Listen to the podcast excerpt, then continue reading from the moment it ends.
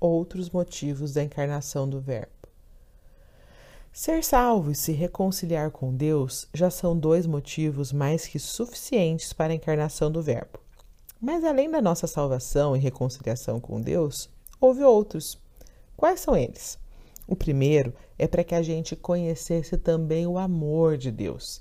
Deus amou tanto o mundo que deu seu Filho único, a fim de que todo o que crê nele não pereça, mas tenha a vida eterna.